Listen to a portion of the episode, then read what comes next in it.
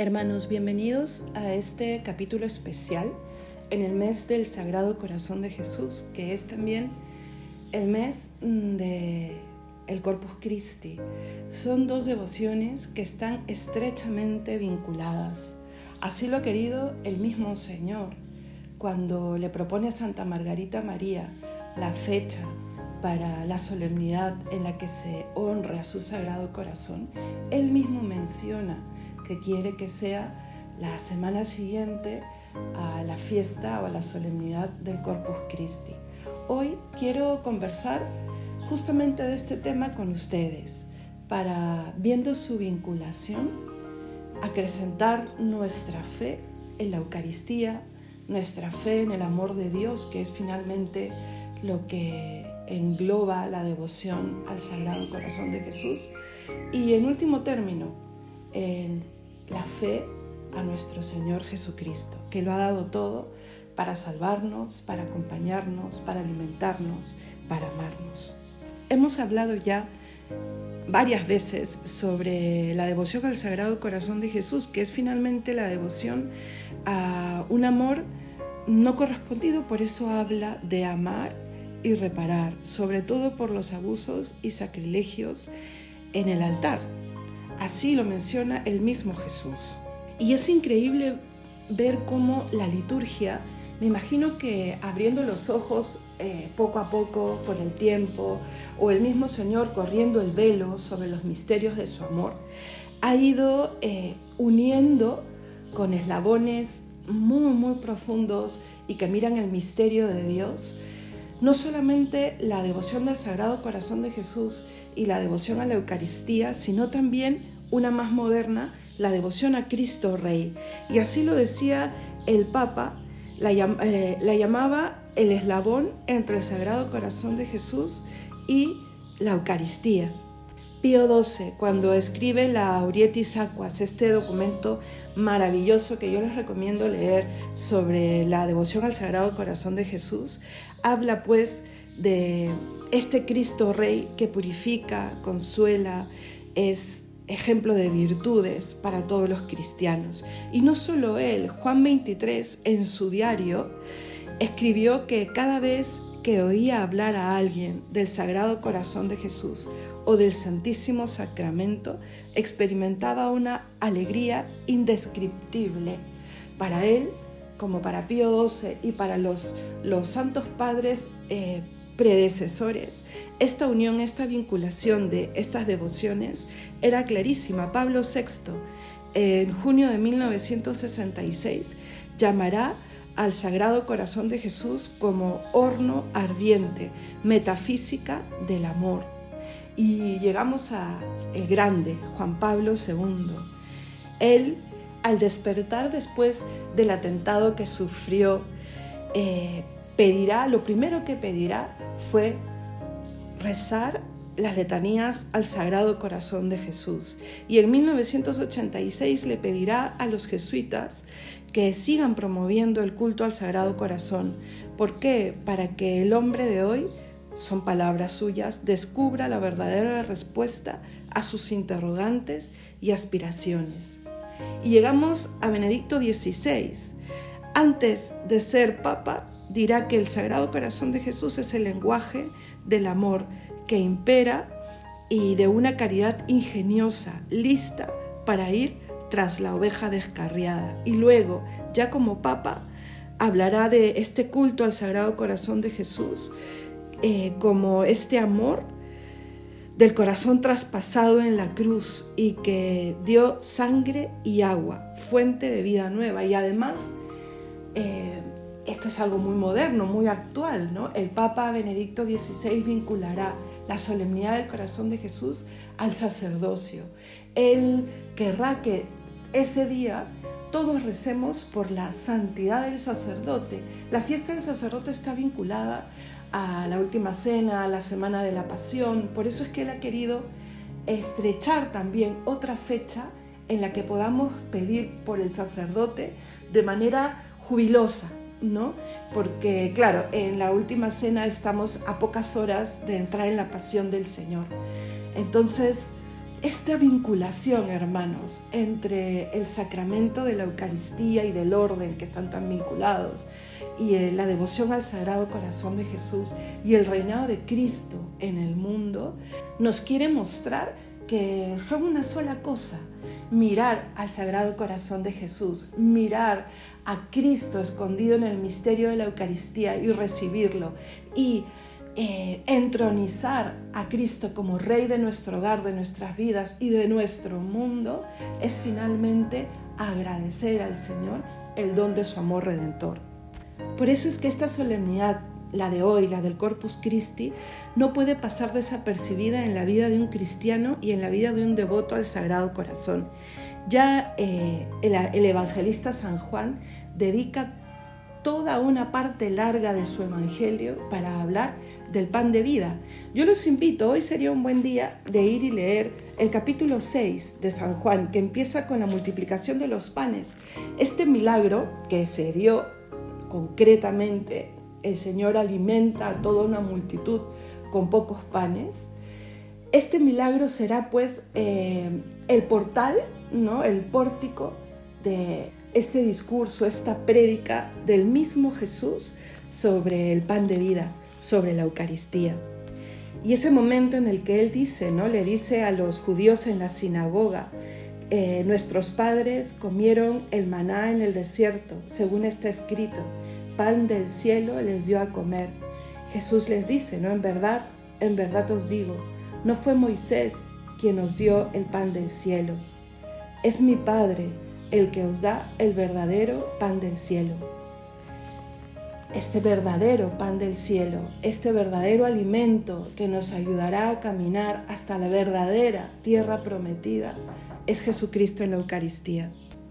Este Jesucristo que en la última cena, en el momento en el que instituye el sacramento del amor, eh, lo vincula pues a la humildad, a la entrega, a la perpetuidad en esta, en esta vida, con el haced esto en memoria mía con este yo estaré cada día hasta el fin del mundo y su manera de estar, su manera de permanecer, su manera de acompañarnos es real, es física, ahí en el sacramento del altar. Este capítulo 6 de San Juan, con el capítulo 13 en adelante del mismo Evangelio de San Juan, están también estrechamente vinculados en una catequesis de milagro de alimento, de estar con nosotros siempre y de entrega, de humildad, de herencia. El Señor nos deja la herencia principal que brota de su corazón, ese corazón que sabía que ya estaba por irse de este mundo, eh, sabía que iba a dejar a sus apóstoles, entre comillas, solo, solos. ¿Y qué cosa les deja? ¿Cuál es esa herencia? además del mandamiento del amor, quedarse él mismo. Por eso podemos decir de este sacramento de la Eucaristía que es no solo misterio, sino que es genialidad por parte del Dios uno y trino que sabe cómo quedarse más allá del día de su ascensión a los cielos. El que no come de este pan no vivirá para siempre. Lo dice claramente no nos autoengañemos. El que no comulga, el que no se acerca al sacramento del altar, el que no se hace común unión con Cristo en la Eucaristía, no podrá ver a Dios. Por eso es que Él lo repite y lo repite y junto con este permaneced en mí. Nos está diciendo que al recibirle, al recibir el pan de los fuertes, estamos con Él y en Él. Y al estar con Él, estamos con el Padre porque es Él el que ve al Padre, el que escucha al Padre. Y esa manera que tiene Él de decir, esta es una idea fuerte, grande, cree en ella, ¿no? Con este, en verdad, en verdad os digo. Y en este momento en el que nos dice, el que cree tiene vida eterna, porque yo soy el pan de vida. Y repetirá esta frase varias veces. Vayan al Evangelio y si quieren subrayen cuántas veces Él lo repite. El que come mi carne y bebe mi sangre tiene vida eterna y yo le resucitaré en el último día. Porque mi carne es verdadera comida y mi sangre es verdadera bebida. El que come mi carne y bebe mi sangre permanece en mí y yo en él. ¿qué otro regalo puede estar por encima del regalo más valioso que Cristo nos ha hecho al quedarse en la Eucaristía? Está y alimenta. Y nos invita a tener una fe profunda, una esperanza grande y un amor que mueva montañas, porque lo vemos escondido en el pan y en el vino. Esto eh, requiere de nosotros un acto de fe y un ir conociéndole cada día un poco más e ir reconociéndole a través de los milagros que el mismo Cristo va haciendo en nosotros cada vez que comulgamos. El Señor quiere que de alguna manera nos ganemos el cielo, dando nuestro asentimiento a este milagro, a este misterio del sacramento del altar. Y es algo que muchos no pudieron reconocer después del milagro de la multiplicación de los panes y después de este discurso del pan de vida sigan ustedes en el Evangelio y ya casi al final del capítulo 6, que es un capítulo bastante largo, eh, experimenta el Señor que muchos le dejan. Al principio le sigue una gran multitud y lo quieren prácticamente hacer rey por el portento del milagro de la multiplicación de los panes. Recuerden que eran miles de miles de personas que vieron este milagro e inmediatamente después el Señor les dice, no, no, no se queden con este milagro, con este pan exterior. Yo quiero estar con ustedes, con el pan de vida. Y esto no, no colma el corazón de la mayoría. Es muy difícil, le van a decir algunos, este argumento, este discurso. ¿Cuántas veces no hemos estado tentados en caer en lo mismo? Cuando el Señor hace portentos o se muestran los portentos del Señor o se nos habla bonito del Señor, estamos ahí siguiéndole. Pero cuando el Señor empieza a mostrarnos un discurso más exigente, como el no mientas, no robes, no tengas un corazón impuro, obra el bien, crece en virtud, ahí nuestro corazón se ve desilusionado y no, eres muy exigente, Señor. Yo quiero un Dios a mi medida. Esto experimentó el mismo Jesús en esta tierra. Entonces, nosotros, sus discípulos, no debemos temblar cuando el mundo no recibe la palabra de Dios como esperamos que la reciba. Debemos perseverar. Miren lo que dice el Evangelio. Muchos de sus discípulos, al oírle, dijeron, es duro este lenguaje, ¿quién puede escucharlo? Y Jesús, y Jesús que lee en los corazones, les dice, ¿no? Esto os escandaliza. Y cuando veáis al Hijo del Hombre subir a donde estaba antes, les advierte, nos advierte que la manera de tenerle siempre cerca es con este pan del cielo, porque Él subirá de donde vino. Las palabras que Él nos dice son espíritu y son vida. Él mismo les da esa categoría. Y cuando se reúne pues con los doce, luego y con algunos discípulos más, les dice ¿no? que algunos no creen, porque Jesús sabía desde el principio quiénes eran los que no creían y quién era el que lo iba a entregar. Esta parte del Evangelio eh, da mucha pena porque lo dice claramente San Juan. Desde entonces muchos de sus discípulos se volvieron atrás y ya no andaban con él que nosotros perseveremos, hermanos, que nosotros sepamos que no vamos a poder perseverar si es que no andamos muy, muy cerca de Él y alimentados con su espíritu y con el pan de vida que nos abre los ojos, que nos infunde los dones para comprender y para caminar muy, muy cerca al Señor. Lo que fueron entendiendo los doce. Jesús, cuando se marcha la multitud, se reúne nuevamente con los doce, con los más cercanos, y les dice, imagínense al Señor, mm, al que yo siempre le llamo, desde que he conocido la devoción al Sagrado Corazón de Jesús, este divino mendigo, diciéndoles, ¿vosotros también queréis marcharos? ¿Se imaginan a Él? Te lo dice a ti, me lo está diciendo a mí en este momento. ¿También quieres marcharte? Y ahí Pedro, a la cabeza responde, ¿no? Señor, ¿a dónde vamos a ir? Solo tú tienes palabras de vida eterna. Y nosotros le podemos decir que solo Él es el pan de vida eterna. Ojalá que podamos siempre completar esta frase con la más bella de, las profesiones de fe, ¿no? Nosotros creemos y sabemos que tú eres el Santo de Dios. Ya mirando todo este pasaje largo, pasaje del capítulo 6, podemos ir intuyendo esta vinculación entre estas dos devociones. El Señor está mostrándose, mostrando su amor, prácticamente suplicando a la multitud que le siga y a los más cercanos que no le abandonen, que por lo menos ellos le quieran. ¿A qué les suena? Al corazón de Jesús. Y miren hermanos, la Eucaristía es el corazón abierto de Jesús en la cruz. Es Él el que derrama torrentes de amor y de gracia. Así creamos o no, Él está ahí velando, no reposa, espera en todos los agrarios para bendecirnos, para sostener al mundo, para permitirnos una intimidad mayor con Él. ¿Y esta relación se la ha inventado la iglesia? No. Y ahora en, los siguientes puntos quiero intentar ir contándoles algunas de las cosas que a lo largo de estos años he ido descubriendo y que creo que nos puede ayudar a todos a ver esta vinculación. Primero, el mismo Señor Jesús lo ha dicho. Él ha dicho que quererle, querer a su corazón y reparar a su corazón es fundamentalmente reparar todos los ultrajes que sufre Él, sobre todo en el sacramento del altar. Y comulgando, participando de la Eucaristía y rezando frente al Santísimo expuesto, estamos dando el mejor culto a su corazón.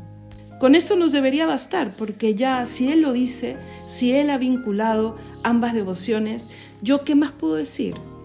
Pero Él eh, a lo largo de estos años, de, este último siglo, sobre todo el siglo XX y XXI, nos ha permitido comprender incluso científicamente, como yo le digo, ¿no? la ciencia se ha arrodillado frente a estas dos devociones para probar y comprobar que en la Eucaristía no está el cuerpo de Cristo, en la Eucaristía está el corazón de Cristo. En la Eucaristía podemos reconocer el palpitar de su corazón, por eso visitándole, comulgando, podemos no solo recibirle, sino reposar como Santa Margarita, como San Juan, como Santa Gertrudis, nuestra mente en su corazón. Procuremos, hermanos, una relación cada vez más personal, un profundo deseo de recibirle, de estar con Él, mm, que, nuestra alma y nuestro corazón necesiten y necesiten cada vez una mayor pureza para reconocerle, cada vez mayor humildad para imitarle y para comprender esta locura del Señor de esconderse tras el pan y el vino, de quedarse, de suplicar, de mostrarnos su corazón amante y mendigo y herido. Y cuando miramos, sobre todo hoy en día, los ultrajes eh, que se cometen sobre el Santísimo Sacramento del altar, no podemos permanecer indiferentes. Cuántos sagrarios profanados, cuántas veces la Eucaristía mal recibida, en fin, cuántas veces me he acercado a comulgar sin una buena confesión. Son cosas que yo debo ver en mi propia vida y también en la sociedad de hoy. ¿Por qué? ¿Por qué siempre el ataque a la Eucaristía? ¿Por qué siempre el ataque a la iglesia de Jesucristo? Porque sabemos que se, lucha, se lleva a cabo una batalla entre el bien y el mal. Y Satanás que existe y que está y que roba corazones para atentar contra el amor del Señor, usará siempre de este ataque a la Eucaristía para ofender, para herir de manera más contundente el corazón de Cristo. No podemos permanecer indiferentes, hermanos. Y lo primero a lo que nos debe llevar cuando vemos eh, las comuniones profanas, estos abusos, es a reparar, a clavarnos a los pies del altar y decirle al Señor, aquí estoy, respondiendo a esa súplica del corazón de Jesús, al menos tú, al menos tú. No le demos la limosna de nuestro tiempo, la limosna de nuestro amor, no siendo de los otros en mi lista de prioridades. No, pongamos al Señor como el primero. Yo tengo que comprender quién soy, de dónde vengo, quién es Él y todo lo que ha hecho para que yo pueda no solo subsistir en esta vida, sino caminar con pie seguro hacia la santidad, haciendo bien a la gente, haciendo bien a mí mismo, creciendo en virtud, para luego, finalmente, lo más importante, alcanzar la meta, que es la vida eterna. que son 20, 30, 50, 90, 100 años en esta vida comparados con la eternidad? Pues el Señor no nos ha dejado solos. Y miren que nos ha creado, ha venido al mundo y en el Evangelio vemos muchísimos consejos para vivir bien. Hemos visto con su muerte y resurrección cuánto nos ama y sabemos que Él ha pagado la deuda. Pero no se ha quedado satisfecho con eso, hermanos. Se queda, se queda para hacer alimento. Nos ha dado su palabra, nos ha dado su vida y ahora se queda queda, se queda en cuerpo y sangre y se acerca con el palpitar de su corazón para que jamás experimentemos la más cruda de las soledades, esa soledad que nos aleja de nuestro mismo ser, de nuestra misma dignidad de ser hijos de Dios. Pues a qué nos tiene que llevar esta idea? A una profunda acción de gracias. Y la misa es acción de gracias y, al comulgar le tiene que seguir siempre este, esta oración silenciosa en donde yo le digo al Señor, gracias, quiero entender cada vez más, quiero reconocerte cada vez mejor en el sacramento del altar, pero estoy aquí con un corazón agradecido porque sé que te sigues donando a la humanidad, te sigues donando a mí como si fuese el único. Ahora que se ha vivido este tiempo raro de crisis, de no poder ir a misa, de los templos cerrados por la pandemia, salgamos corriendo a comulgar. Ahora que se empieza a poder, salgamos corriendo a escuchar la Santa Misa en vivo y en directo. No nos conformemos, no nos acostumbremos a ver la misa detrás de una pantalla, porque ahí es un recordar, ahí es una gracia especial que nos ha concedido la Iglesia, pero nada se compara con estar a los pies del Calvario, que es finalmente la Eucaristía, recibirle en su palabra y en su cuerpo y crecer en la gracia que solo Él nos puede dar, mm, siendo conscientes o siendo pocos conscientes o muy conscientes. El Señor obra. Y comulgar con reverencia. Y si puedes comulgar de rodillas, comulga de rodillas.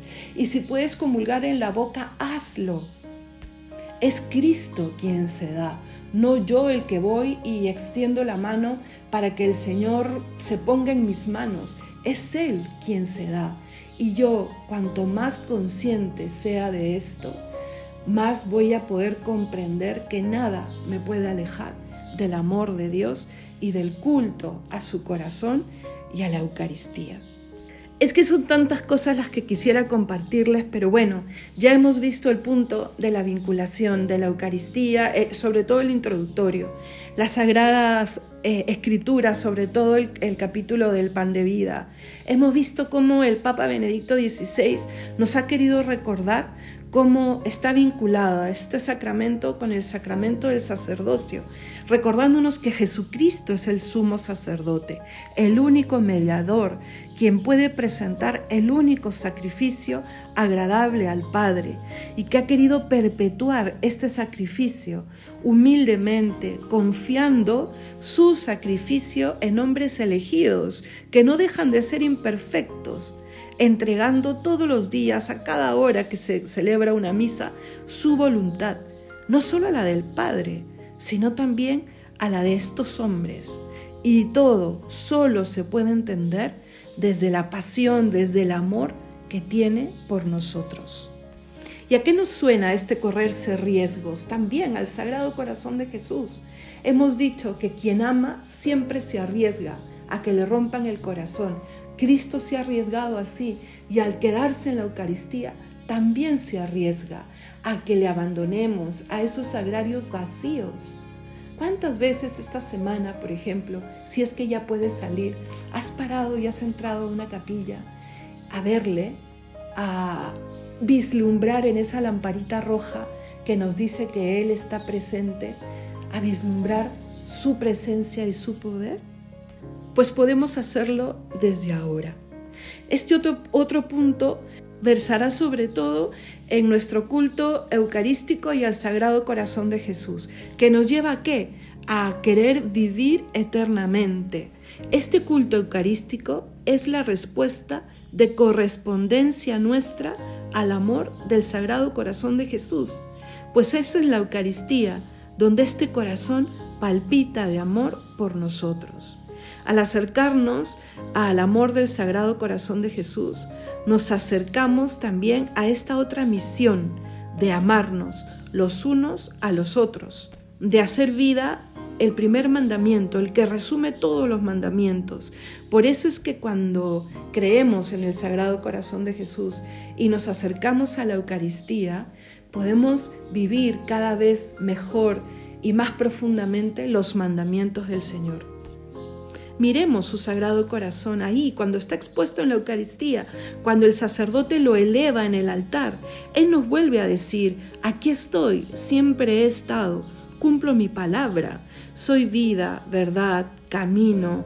¿Y tú sabes quién eres tú para mí? Todo ese diálogo el Señor lo repite y lo repite todos los días hasta el fin del mundo. Y bueno, quiero prácticamente terminar con esta, este punto sobre las pruebas científicas de las que les hablaba antes, sobre la estrecha relación entre la Eucaristía y el Sagrado Corazón de Jesús. ¿Cuáles son estas pruebas? Los milagros eucarísticos. Se tiene, se tiene idea de estos milagros eucarísticos con el primero, el del anciano, y estamos hablando del año 700. ¿ah? Pueden ustedes entrar a internet y van a encontrar muchísimo sobre, sobre este primer milagro eucarístico. Lo que quiero señalar, sí, es lo que ha sucedido en casi todos los milagros eucarísticos. En misa, cuando ya estaba el cuerpo y la sangre en el altar, escondidos tras el misterio del pan y el vino, se ha dejado ver por un pedazo de carne, por unas gotas de sangre. Ha querido decir, esto soy yo, no te olvides. Imagínense pues el shock, el shock positivo. Y miren, por ejemplo, el anciano, que es el más antiguo, sigue presente tal cual. Está ahí la carne, está protegida, sí, por un vidrio, pero no tiene ningún tipo de añadido eh, científico para que se preserven sus cualidades. ¿no? Y la sangre, el único cambio que se ha dado es que como que se ha coagulado ¿no? en cinco coágulos eh, distintos, pero está ahí. Y lo más increíble es cuerpo y sangre vivos. No estamos hablando pues de estos programas, eh, esta sangre y este cuerpo que encuentran, por ejemplo, los de CSI, ¿no? Eh, que usan métodos para descubrir el ADN o el grupo sanguíneo, pero ya en un cuerpo muerto. No, está vivo. Y atención, como les decía, la ciencia ha descubierto que no es cualquier parte del cuerpo de Cristo. No es que, pues, cuando el sacerdote te va de comulgar, a comulgar en misa, unos reciben el hígado, otros reciben... No, es corazón, es miocardio, endocardio, el nervio vago, el ventrículo cardíaco izquierdo, es realmente corazón y solo corazón. Disculpen que hable tan rápido, pero se mezcla el que estas ideas siempre me han sobrecogido el alma porque lo que ya intuíamos en el Evangelio, lo que intuyeron los santos o los doctores de la iglesia al vincular este sacramento con el corazón de Jesús, se prueba y se comprueba en estos tiempos, ¿no? En estos tiempos en donde primero el mundo está más frío y segundo, cuando el mundo ha avanzado más científicamente. Es el corazón de Cristo el que está escondido en el pan y el vino ya consagrados. Les recomiendo un libro al respecto. Se llama Un cardiólogo visita a Jesús, del doctor Franco Serafini. Ha dado también algunas conferencias en internet. Y bueno, como lo dice, el título es un cardiólogo que ha estudiado los milagros eucarísticos, también el del anciano, pero sobre todo los últimos. ¿Y por qué los últimos? Porque él ha podido acercarse a los testigos de primera línea, a los sacerdotes, a, los, a los feligreses que estaban en misa en el momento en que se dieron los milagros eucarísticos, porque están vivos, ¿no? Para oír, para, para tener eh, testimonio. Están, por ejemplo, los milagros eucarísticos de Buenos Aires. Y bueno, en su libro hace muchos análisis eh, desde su postura de médico, ¿no? Eh, el grupo sanguíneo, como les decía, el DNA, el ADN de este corazón. Y los hallazgos son increíbles. Y por otro lado, muy creíbles si es que nosotros siempre hemos asumido que Jesús es hombre verdadero. Nada lo ha dejado el Señor al azar. Jesucristo es completamente hombre que asume su humanidad desde el primer momento de la concepción, porque él ha podido aparecer ya hecho un hombre adulto, no, él ha querido tener una madre, empezar su vida como nosotros en el vientre, tener un grupo sanguíneo, tener, eh, en fin, tener características propias a las características de Jesús, el Hijo de María. Y pues al ser sangre viva y, corazón vivo, podemos saber cuál es el grupo sanguíneo de Jesucristo. Es AB, que sabemos que es uno de los más difíciles eh, entre toda la humanidad. Lo, lo llama él, ¿no? Y que es, por decirlo de alguna manera, el más completo o el más raro ¿no? Solo lo tiene el 5% de la población, dice él, y que también está presente en la población de Israel. Y este grupo sanguíneo es constante en todos los milagros eucarísticos, en el sudario de Oviedo, en la síndone. O sea, es increíble cómo el Señor nos quiere ir hablando poco a poco, quiere ir reforzando lo que por fe ya hemos asumido. Y sí, cualquier grupo sanguíneo, por ejemplo, hubiese estado bien, sí, pero quiere dejar testimonio que es un hombre verdadero y el mismo, el mismo que, que, que, está en el anciano, el mismo que está en Buenos Aires, el mismo que está en la síndone, es Él, es Jesús, es persona, es el único y a la vez es hombre, comparte el mismo grupo sanguíneo que millones. Está ahí escondido el misterio de la encarnación. No voy a entrar yo a dar muchos detalles científicos porque seguramente me voy a equivocar, pero bueno, ahí les dejo si quieren ustedes acercarse a este bonito libro y que sirve justamente para lo que hemos querido decir en los puntos anteriores, la vinculación entre el Corpus Christi y el corazón de Cristo. ¿Saben lo que dice este médico? Que es, creo, lo que más me ha impactado. Él mismo ha hecho eh, estos análisis porque al ser cardiólogo tiene todos los conocimientos y tiene todas las herramientas. Y ha mirado, ha pedido permiso y ha mirado qué cosa es, qué parte del corazón, qué tiene este corazón presente en los milagros eucarísticos. Y miren, más o menos como el del anciano, ¿no? Es corazón, tiene todo, todo lo propio, todos los tejidos propios del corazón. Pero no solo eso, es un corazón joven y sano, pero un corazón estresado. Él lo explica así, ¿no? Él dice que, por ejemplo, las personas que están eh, cayendo de un avión, ¿no? De un avión que se va a estrellar, muchas de esas personas presentan cuando se encuentran los cuerpos un corazón estresado y muchos mueren de un infarto eh, generalizado antes de que el avión se estrelle. Y él cuenta que los cardiólogos a este tipo de infarto le llaman el corazón roto, ¿no? Porque es un infarto eh, irreparable. Es un infarto que presenta el corazón roto, de donde brota sangre que va a invadir todo el, todo el, pecho. Como les digo, estoy tratando de, de, traducir en bruto, entre comillas, lo que he podido leer en un libro con términos científicos, pero estoy tratando de ser lo más fiel posible a lo que él dice, además porque me ha sorprendido muchísimo. Entonces, él encuentra en la Eucaristía un corazón vivo, no, todavía no, no, claro, no había muerto, un corazón vivo y un corazón estresado y agonizante. Es el Cristo que lucha en la cruz. No es un, no es un corazón que está teniendo un infarto eh, por motivos coronarios, no, es un corazón completamente sano y que está a punto de romperse, Entonces uno piensa en Cristo y uno piensa en todo lo que Cristo nos ha dicho a lo largo del Evangelio y a lo largo también de, estos dos mil años de cristianismo.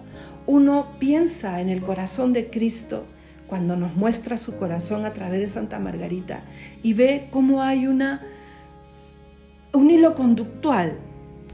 Dios que en la persona de su Hijo nos lo está dando todo no solo se ha bajado haciéndose hombre, sino que lo está entregando todo. Hay un término griego, la kenosis, que es el entregarlo todo, pues eso está haciendo el Señor.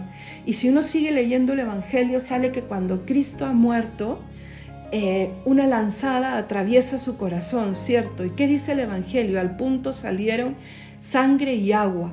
Y este cardiólogo explica que efectivamente se da así porque el corazón muere por este infarto donde el corazón se rompe y sale sangre de los vasos del corazón que se separa luego del suero, de esta agua. Entonces, lo que escribe San Juan, que lo vio porque estuvo ahí, tiene 20 siglos después una explicación científica. Que sí, que no es necesario para el que tiene fe, pero que lo que sí te dice es que el Señor lo ha vivido, lo ha sufrido, es perfectamente hombre sin dejar de ser Dios y que ha muerto con un corazón roto, roto de amor, porque se podía bajar de la cruz, pero no lo hizo para que realmente luego las cruces que nos toquen llevar a nosotros sean cruces menores, sean cruces donde está Él, sean cruces que se puedan llevar, sobrellevar. Creo yo que ya podemos tener una idea mayor de cómo se vincula el Corpus Christi con la devoción al Sagrado Corazón de Jesús. Ahí, en la comunión, en la Eucaristía, en la custodia, está Cristo que nos muestra el corazón, como se lo mostró a Santa Margarita, con fuego, con una cruz, con las espinas y con la llaga abierta. Esa llaga que termina abriéndole completamente el corazón para donarse Terminemos, hermanos, oyéndole. Él nos vuelve a decir lo mismo que le dijo a sus apóstoles. ¿También tú me abandonarás? ¿Quién soy yo para ti? ¿Estoy en el centro de tu vida?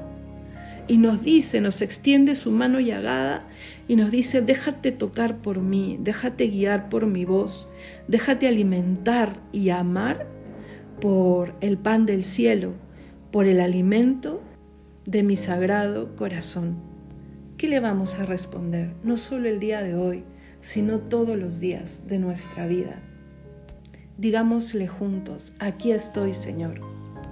Creo, creo que estás en el sacramento del altar. Creo que en el sacramento del altar está tu corazón que sigue palpitando por mí, que sigue amándome como si fuese el único. Creo, pero aumenta mi fe. Que el Señor los bendiga, hermanos.